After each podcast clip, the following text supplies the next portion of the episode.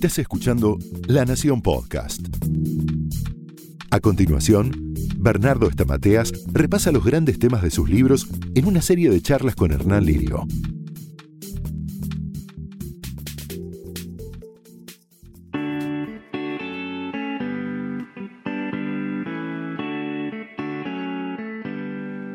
¿Qué tal? ¿Cómo les va? Mi nombre es Hernán Lirio y este es otro episodio junto a Bernardo Estamateas, hablando un poquito de sus libros, de lo que cada uno de sus libros contiene.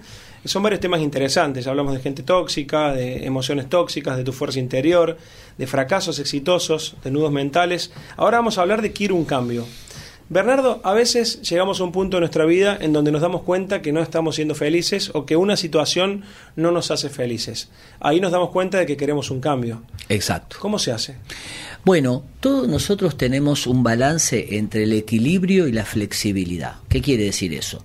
El equilibrio es la rutina. Por ejemplo, yo te pregunto, Hernán, vos eh, a qué hora te despertaste? Vas a decir, bueno, yo me despierto a tal hora, me he visto así, me baño así, después hago esto y me tomo el café tenés una rutina. ¿Por qué tenés esa rutina? Porque te permite ahorrar combustible psíquico, o sea, vas en piloto automático, literalmente. Pero a lo largo del día también haces cosas novedosas, nuevas, creativas y distintas. Entonces vos tenés un balance entre la homeostasis o el, o el piloto automático y la creatividad. Si toda tu vida es homeostasis, entonces te aburrís.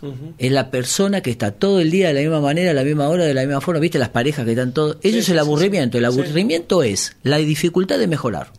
¿Por qué? Porque es todo de memoria. Ahora, en el otro extremo tenés la gente que es todo caos, todo creativo. Che, ¿a qué hora? No, a la hora que sea. ¿A, qué hora nos vemos? Cuando, cuando pinte. Bueno, necesitamos un equilibrio. Ahora, ¿cuándo viene el cambio contestando a tu pregunta? Cuando sentimos que el piloto automático creció demasiado. Ahí necesitamos algo que es más importante que el dinero, que son las ideas creativas. Porque el mundo no lo mueve el dinero, lo mueven las ideas. Sí, a veces estamos cómodos en un trabajo, por ejemplo, y estamos, pensamos que lo que damos está bien, llegamos a un buen cargo, entramos a la hora que queremos, salimos a la hora que queremos, nos vamos con nuestra familia, en el trabajo está todo perfecto y hacemos la plancha, por decirlo de alguna manera. ¿Y ahí qué pasa? Te viene el aburrimiento. Porque al principio no. es la famosa zona de confort, ¿no? Exactamente, porque ahí vos andás en piloto, no gastás combustible psíquico. Ahora llega un momento y decís, che, pero ya siento que se me pasan los días, no, no me siento vacío. Por eso tenemos que tener aspectos en el día donde vamos por rutina, pero aspectos en el día que hacemos algo distinto. Yo le digo a, los pacientes, a la gente en las charlas, le digo, toma un mira, mira qué cosa sencilla, anda por otro camino a tu casa, pedí un plato de comida que nunca pediste, salí con un amigo que nunca saliste a ver una película, hace algo distinto. ¿Qué va a generar? Va a generar una nueva emoción, una nueva experiencia y eso te vas a sentir más vivo. ¿Y si el cambio no es programado? Si no es voy a hacer tal cosa, si no, eh, por ejemplo, te echan del trabajo mañana. Sí. No lo tenías planeado ese cambio, te tocó, te vino el cambio sí o sí. ¿Qué se hace ahí? Bueno, eh, cuando surge un cambio inesperado, lo que uno tiene que hacer son dos cosas. Primero, pararse en, la, eh, en los recursos internos. Uno tiene que pensar, bueno, ¿cuándo me pasó algo parecido hacia atrás en mi vida? Por ejemplo, me echaron del trabajo. Yo le pregunto, bueno, ¿cuándo, eh, ¿en qué otra oportunidad te echaron del trabajo? O, si no te echaron, ¿qué situación difícil tuviste en tu vida? Contame. Bueno, cuando, no sé, me separé con mi pareja. Bien, ¿cómo hiciste para superar eso? Y bueno, me, me anoté en un curso, me encontré con amigos. La gente te va contando las fortalezas. Entonces, lo que uno tiene que hacer frente a un cambio inesperado y abrupto es recuperar las fortalezas, no pensar que las fortalezas se fueron. Y lo segundo es pararse en la flexibilidad. Hay gente que es como la caña, cuando le viene una crisis se quiebran, y gente que es como la rama, se doblan. Cuanto más flexible, vos estás más relajado y podés ver nuevas alternativas. Bueno, recién hablamos de la pérdida del trabajo, ¿no? ¿Qué hace una persona que, le cambió su vida, que se quedó sin laburo y que estaba acostumbrado a levantarse a las 7 de la mañana, tomar el, colectivo, irse a trabajar y, tenía su rutina armada así, se encuentra con que no tiene laburo? ¿Cómo, cómo encara un día? Bueno, yo siempre les digo, si no tenés trabajo, tu trabajo es buscar trabajo, ya tenés trabajo. Segundo, te levantás temprano y te mantenés a ritmo. Nada de me pongo las pantuflas o me tomo una semana de vacaciones. Tercero, actualizate, hace cursos eh, mejorate. Cuarto, conoce gente y contale a la gente que no tenés trabajo. Mucha gente a mí me ha dicho, mira, conseguí trabajo contándoselo a una persona en el gimnasio. Relacionarse, salir. Fundamental, circular, exactamente. Quinto, no mandes currículos por mail, porque te van a mirar y si mandaste un currículum demasiado extenso, van a decir, no, Es muy este largo. tiene mucho Ah. currículum, claro, es muy largo, o tiene mucho currículum. La otra vez me decía una persona de los medios que se fue a otro país, me dice, no me pudieron contratar porque yo le ponía que estuve en el canal tal, en el noticiero tal, 20 años en tal noticiero, y me decía, no, pero esto es mucho para nosotros. Claro.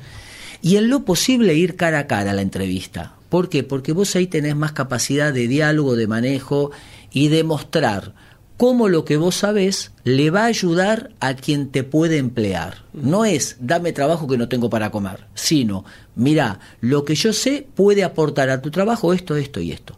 Y si tenés arriba de 35, fundamental, decirle, mira, yo estoy grande, hay cosas que eh, estoy adulto, pero hay cosas que tal vez no funcionen al 100%, pero hay algo muy valioso que va a aportar a tu trabajo, que es responsabilidad. Ese es un valor hoy que la gente grande tenemos que poner en la mesa, porque hay muchos chicos que van a buscar trabajo y duran un año, seis meses, y de responsabilidad poco y nada.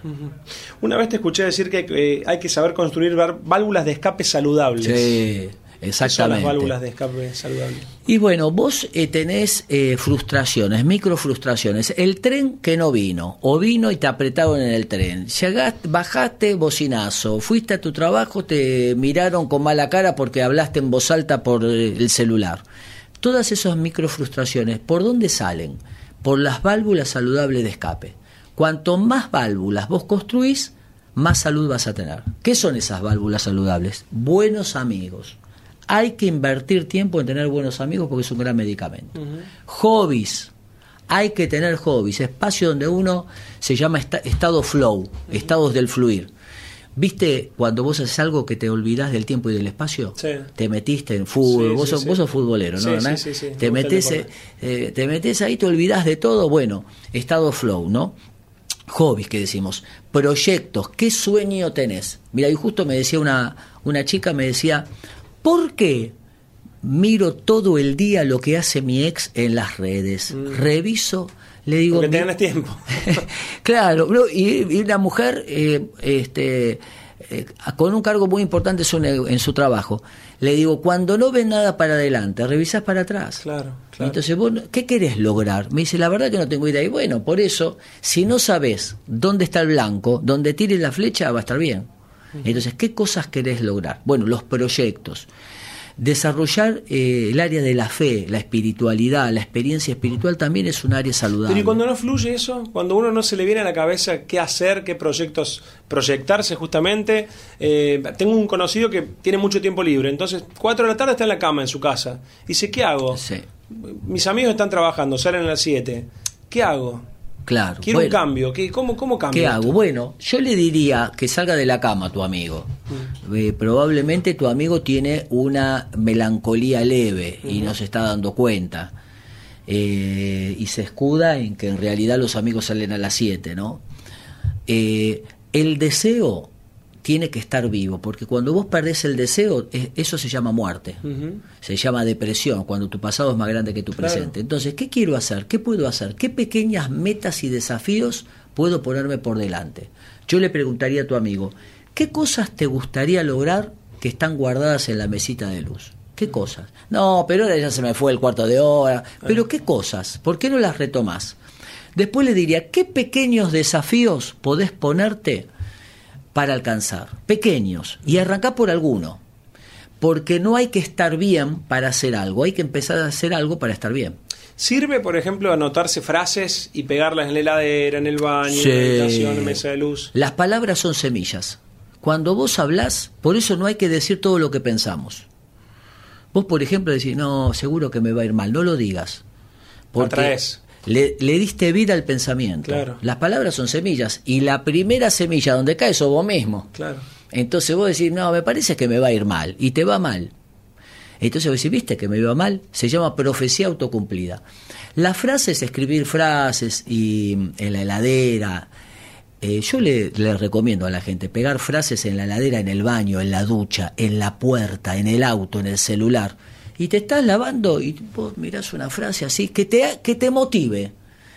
Hoy es un día extraordinario e ideas buenísimas salen de mi mente. y lo decís en voz alta. Y eso es una frase de automotivación, que no es poca cosa. Bueno, justamente hablando de esto, tenés un libro que se llama Autosuperación, un libro que se llama Quererme Más, otro que se llama Nuevas Oportunidades, Puedo Superarme. Eh, de todo esto estamos hablando. Sí. Pero eh, vamos a hablar de estos libros en otro episodio, Bernardo. Dale, cómo no, Hernán. Muchas gracias. ¿eh? Un beso, gracias. Esto fue un podcast exclusivo de La Nación. Escucha todos los programas de La Nación Podcast en www.lanacion.com.ar. Suscríbete para no perderte ningún episodio. Estamos en Spotify, Apple Podcast, Google Podcast y en tu reproductor de podcast favorito. Seguí escuchando La Nación Podcast.